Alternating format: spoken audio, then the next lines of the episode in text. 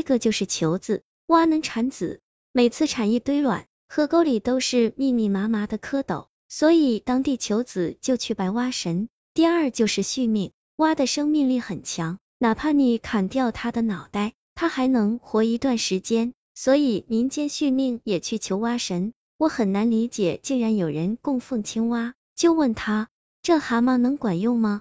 反正我觉得干锅牛蛙还挺好吃的。他淡淡的说，我就是从蛙神庙里求来的。我说，好吧，那我以后不吃牛蛙了。他说，他父亲是一个屠夫，母亲是农民，住在荆州一个很荒僻的村子里。父母到了四十岁，还没有生下一儿半女。老两口求神拜佛，什么招数都用了，还是没用。后来村子里的神婆就告诉他们了一个古法。去挖神庙求一个赘婿，什么叫去挖神妙求赘婿？老神婆解释，蛙神比较特殊，这是一个偏女性的神，动物也有男女相，像东北五大仙里的白仙刺猬，就经常以一个慈眉善目的老太太形象出现。蛙神女性化的特点是，她喜欢把女儿嫁给人类。聊斋那个蛙神的故事，讲的也是蛙神强行把自己的女儿嫁给人类。他父母当时想，虽然做蛙神的赘婿听起来怪怪的，但总比绝后好啊，所以就答应了。那个老神婆就带着他们偷偷去了蛙神庙，做了一系列神秘仪式，相当于提前定了一个娃娃亲。没想到还真管用，老夫妻很快有了身孕，顺利生下来了一个大胖小子。据说孩子出生前降了一夜大雨，雨后来了好多蛙，密密麻麻的。有大有小，实在太多了，甚至一层层摞在一起，成了一个个蛙山。屠夫父亲出门看看，心都凉了半截，想着这下子可完了，自己好容易生的大胖儿子，难道真要娶只蛤蟆当媳妇？他就找老神婆，看看有没有办法解除婚约。老神婆很为难，说你就是和普通人退亲，这也是很伤感情啊。只能去庙里诚心祈祷，看看蛙神同意不。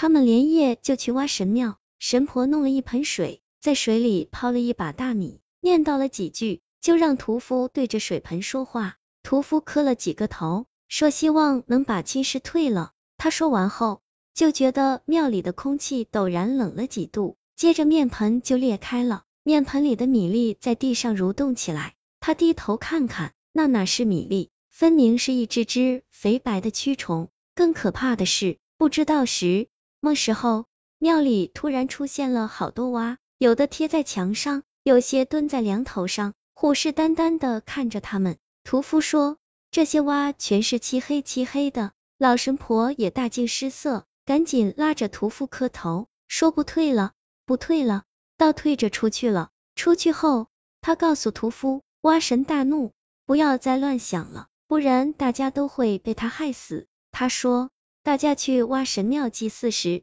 只要看看蛙身上的颜色，就知道吉凶了。他说，如果蛙神穿红衣，就是看到了带点红色斑点的蛙，表示有喜事；穿白衣偏白色的蛙，则表示有进财。所以供奉蛙神时，一定要有供酒。他喝醉了酒，浑身发红，就会有喜事迎门。屠夫问，那么黑色呢？老神婆说，这是大凶之兆，尤其是浑身漆黑，是全家死绝的极恶之兆。屠夫回到家，就跟老婆商量，想着干脆搬家吧，实在不行搬到新疆戈壁滩，那边都是沙子，肯定没有蛙。两口子晚上想好了，结果第二天醒来，就发现院子里到处都是蛙，把大门都堵住了，出都出不去。屠夫两口子一看，没办法。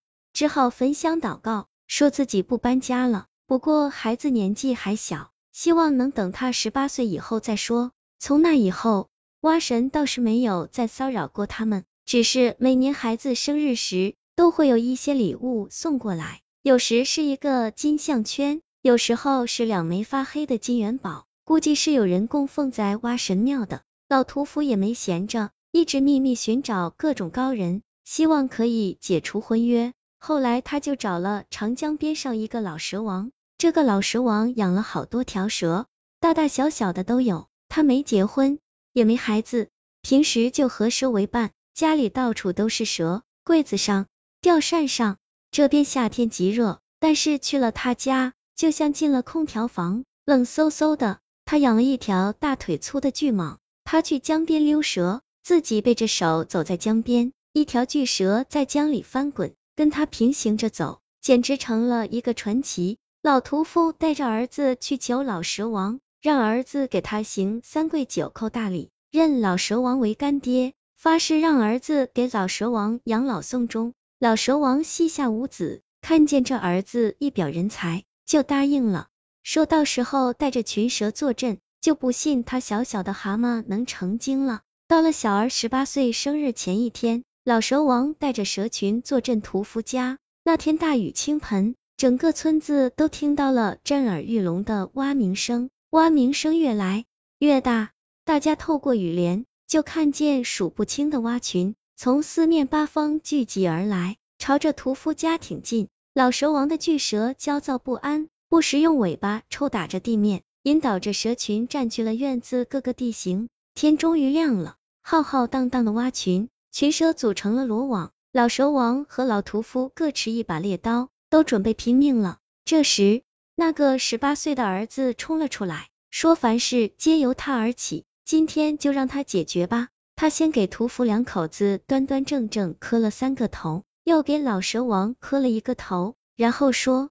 请恕不孝子没法尽孝了。然后他站起来，对着蛙群说：“既然我这条命是从蛙神那里求来的，今天就还给你们吧。”说完，他从怀里掏出一把牛角尖刀，朝着自己胸口就狠狠扎了过去。这时就听见有人叫了声：“住手！”一个老喇嘛推门进来，他说自己途经这里，听说了这件事情，也是一段缘法，所以特地来解决。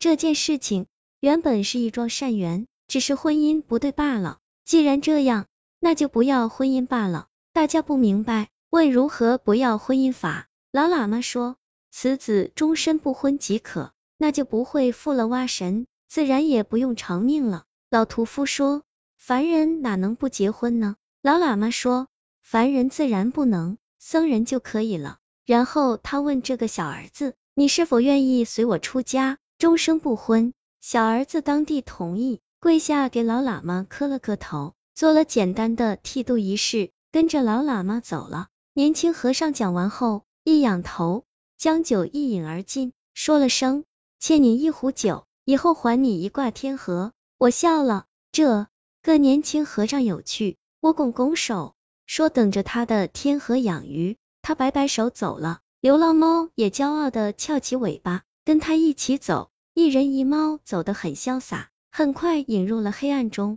也不知道去了哪里。这是几天前的事情，当时觉得挺有趣，也是一段难得的机缘，还想着哪天讲讲他的故事。没想到今天我去苏州一家相熟的寺院办点事情，又一次遇到了他。到了寺院，发现大门紧闭，我赶紧打电话让他们给我开门，他们开了门。让我赶紧进去，又赶紧把庙门关了。我问他，那么神秘干嘛啊？莫非你们藏了女人？和尚呸呸呸，骂了我几句，让我正经点儿。今天寺院来了几个大人物，我问他有多大，他说一个很年轻的藏地和尚，地位极高，据说是某个大活佛的转世身。我问哦，仁波切啊，这个很多的。光北京朝阳区就有几万个呢。他摆摆手，你不要胡说八道，这个是真的。我们苏州几个老和尚都出关了，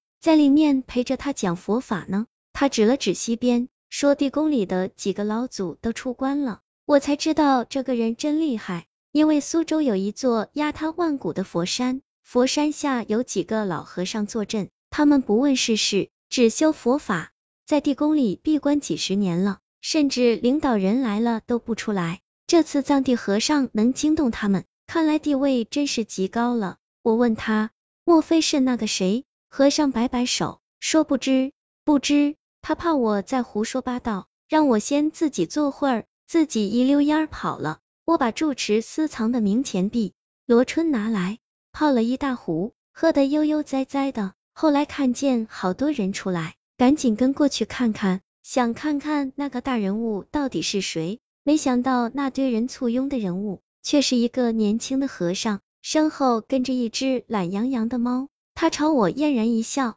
何时朝我拜了拜，然后指了指天，抱着猫坐上车，一路绝尘而去。所有人都愣了，不知道什么意思。只有我知道，他指的是还欠我一挂天河。哈，看来哪天要去一下藏地了，找他讨回这挂天河去。